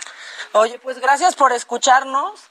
Este, qué bueno que te despiertes con nosotros cada mañana. Te mandamos besos. temprano, pero siempre estoy con ustedes. Les mando un gran abrazo, les mando que mm, este año que viene sea mucho mejor eh, y mis mejores deseos de mi esposo, mi hijo y yo para todos Ay, qué bonito. Igualmente. Un beso. Bye. Bye. Bye, bye. Ustedes son excelentes, cuídense. Gracias, igual, igual, igual. Y otra. Y esta es como desde Guadalajara. Yo ya, ya vi la clave helada. ¿Quién habla? López, de aquí de Guadalajara. Le atiné, Magali. Hola, Magali. Sí, soy yo. Hola, Adela. Hola, Jimmy, guapote. Hola, Magali. El, el joven Gadget. Hello. El joven Gadgets, muy No, bien. gracias por lo de joven. Oye, gracias por escucharnos. ¿Por dónde nos ves o nos escuchas? Pues los veo desde mi computadora, desde el celular de mi trabajo y de mi celular personal. Tú muy, Y prende la radio también de paso. Estamos en esas. Y aquí los escuchamos ahorita desde mi trabajo. Ahorita estamos al tope con las campañas publicitarias para Navidad, sin parar todavía y echándole los kilos. Aquí andamos. Besitos, Magali. Besitos, saludos, que se la pasen súper bien. Igual, igual. Cuídense. Bye. La banda muy buena onda. No, ya, pero siguen trabajando mucho. Sí, claro. ¿No? Para estas fechas Sí. muchos ya se habían ido, ¿no? Exacto. Sí, y ya para ahorita ya. Sí. Lourdes dice, yo vivo en Dallas y no más en el feito. Jaja, nos quieren mucho a los mexicanos. Esa es mi experiencia. Tenemos fama de trabajar. Sí, pero donde Depende de dónde en Texas, pero San Luis, Missouri. Uy, pues ahí. Supremacista. Sí, claro. Y en Texas, exacto. Sí hay cada zona que... uf. Sí, claro. Bueno, fíjense que yo tengo unos amigos que se habían ido a San Antonio a vacunar a sus hijas y se iban a quedar ahí. Se regresan, creo que hoy o así, se iban a quedar hasta enero. No podemos con que aquí nadie trae cubrebocas. No aceptan traer. dónde? En San Antonio, en Texas. Sí, está Y se están regresando porque pues justamente quieren cuidarle la vacuna a las niñas, ¿no? Porque pues se las tuvieron que ir a poner porque acá todavía no se puede. Mira, Melvin Alejandro dice, un saludo a todos, feliz Navidad desde Nicaragua, con un gran equipo, son un gran equipo informativo, soy mexicano de corazón, bendiciones a todos. Muchas gracias, Melvin, querido, muchas gracias. Este mensaje de Juliana trae jiribilla. Adela, te ves chulis, chulis, pero rara de rosa. ¿Por qué no mejor me regalas tu suéter? No, y justo se ve bien, pa- yo le dije, se ve bien padre a cuadro. Sí, se ve O sea, padre. la verdad Está se bien ve cool. bien padre. Sí, está padre, ¿verdad? Se ve padrísimo a cuadro. Ya le dije a Maca. de lo bonita que estás. Ay. Sí. Te lo voy a pasar para que te lo pongas. sí. Con gusto. Y así vamos. Y así, nos vamos. nos vamos pasando. Así ahí te traigo una mercancía, Alexander dice, cierto. ustedes me hacen sentir más cerca de mi México. Gracias y felices fiestas desde Nueva York. Hay mucha gente que nos ve desde Nueva York. Este, hola, saludos a todos. ¿Qué saben de Silvia Pinal? Sí, no, no la ingresaron por COVID. La ingresaron porque se le bajó la presión. Hipotensión. Ajá, le dieron un medicamento y entonces, pues, intuyo que resultado del medicamento empezó a tener taquicardia, ¿no? Sí, es lo que dijo, que Es esa medicina me- le bajó la presión. Exacto, eso es lo que me dijo Alejandra Guzmán. Y que entonces se la llevaron al hospital y que en el hospital detectaron que tenía COVID. Y este, entonces la cambiaron de habitación, la pasaron al área COVID y le estaban poniendo, justo cuando estaba hablando con Ale, le estaban poniendo un catéter para pasarle por ahí todos los medicamentos y que estaban en la disyuntiva de si le ponían un marcapasos, ¿no? Exacto. Entonces, pues estamos atentos, estamos pendientes, ojalá que esté muy bien. Digo, es una mujer de 91 años, pero esta mujer ama tanto la vida y disfruta tanto la vida que pues es increíble, la verdad. Como dijo Ale- Alejandra, es que mi mamá es muy social.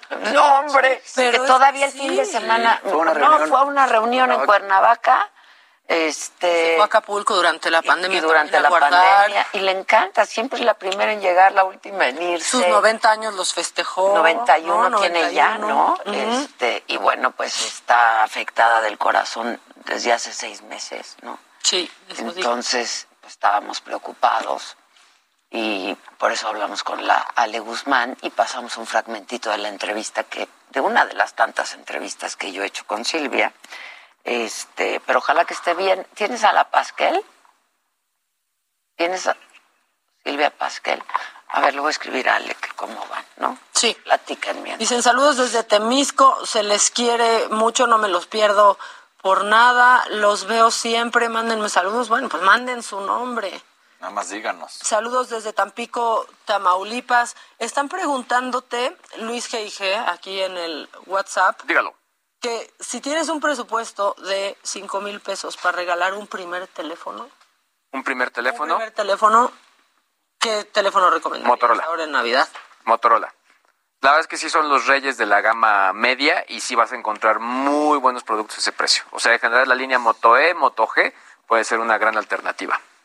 ¿Y a qué edad eh? le das a un niño su primer celular? Porque también, o sea, yo ya veo... Siempre hay un debate con eso, ¿no? Sí. Yo creo que tendría que ser ya arriba de 13 años, si acaso. O sea, si, si tienes toda la confianza en el, en el pequeño y aún así con controles parentales. 13 años, ¿qué es? Estás en... Ya estás Empezando la entrando primaria. a secundaria. Adolescencia. Estoy En primero de secundaria. tuvo celular y mi hija. Yo creo que Me yo, acuerdo. como en sexto de primaria, ¿Ya tenías uno? un StarTAC. Yo tenía los Un Motorola StarTAC. No, y es que ahí sí tal cual era para que te hablaran tus papás. Era, sí, o sea, no había, no era para redes sociales y así era como para tener un teléfono de emergencias. Tengo Sí, en ese momento sí era de para emergencia. Silvia, querida, ¿cómo estás? Pues aquí estamos con este tema. Sí, caray. Híjoles. ¿Cómo está? ¿Qué sabes? Eh, hablé con Ale al- eh, hace un ratito, bueno, al iniciar el programa, y me decía que justo le estaban poniendo un catéter a tu ma y que estaban en la disyuntiva de ponerle un marcapasos. Se lo, ¿qué, qué, qué han pensado al respecto? Pues mira, este, es que todo, mira, todo empezó porque le subió la presión y, y le pusieron un, un medicamento para bajar la presión que creo que fue muy fuerte porque lo que hizo fue una reacción de bajarle la presión al- muchísimo, ¿no? Entonces, este, a mí me avisó la enfermera, me fui rápidamente a casa de mi mamá, este, estaba allí un médico realizándole la prueba, esa prueba rápida de COVID, a la que salió negativa. Le hablamos a una doctora que vive aquí muy cerca, que es amiga, es la hija de un amigo de mi mami, que es la que pues la, la chequea y es la que la tiene como, este, cualquier cosa la mantiene, nos mantiene aquí, la, la, estarla revisando y que esté bien, ¿no? Entonces llegó y estaba con la oxigenación muy baja, la presión muy baja, también el ritmo cardíaco. Entonces este, se habló con un, eh, con un médico del corazón que sugirió que le hiciéramos un electrocardiograma para ver la posibilidad de ponerle el marcapasos. Eh, se le puso, se le aplicó un suero en ese momento para poder eliminar el medicamento, porque el medicamento que le pusieron para bajar la presión sí causó este, este desequilibrio, ¿sabes? Ayudó un poco al desequilibrio. Ya. Entonces le pusieron el suero para empezar a lavar el, el medicamento, pero el ritmo cardíaco y la, la presión no, no, no se regulaban. Entonces, este, pues tomamos la decisión. Ya llegó mi hermano Luis Enrique, llegó mi hermana Alejandra, ya estuvimos platicando y tomamos la decisión de llevarla al hospital. Mis hermanos se fueron con ella al hospital. Yo llegué como a las nueve de la noche con mi hija Stephanie y con mi nieta Michelle. Llegamos ahí, hospital, mi mamá estaba todavía en terapia intensiva, pero ya la iban a pasar a una, una habitación. Entonces le permitieron entrar a Michelle a saludarla, porque pues sabemos que Michelle es una persona muy querida por mi mamá y que a mi mamá le iba a levantar el ánimo verla y platicar con ella y todo. Entonces ahí le informaron que ya la iban a subir a un cuarto. Ya la subieron al cuarto. Ya luego entró otra vez Michelle, entró mi hija, luego entré yo y pues eh, después nos avisó el doctor que pues que había salido positiva a COVID, que la iban a tener que este, meter en un en un, en, en, el área COVID. En el área de COVID en una habitación privada. Pero el, los, el diagnóstico del doctor es muy, muy positivo porque el doctor lo que dice es que como ya tiene las vacunas, se detecta a tiempo el contagio. No ha presentado baja en oxigenación y tampoco fiebre. O sea, no ha presentado ningún síntoma de COVID. Entonces, él está famoso en el sentido que está detectando al buen tiempo para recibir el tratamiento. El, el marcapasos va a ayudar a regular la ritmo del corazón y quitar un problema más a lo que podría ser el COVID. Y, pues estamos nosotros también recluidos, Adela, porque ahora, pues todos los que hemos estado con ella estamos recluidos. Lo sé, lo sé. Oye, este, lo del marcapaso, ¿no lo han decidido? Pues eso es una decisión del doctor. Ya. Porque es el doctor el que decide si es conveniente. Eh, mira, yo te digo, Katy, un 100% que sí.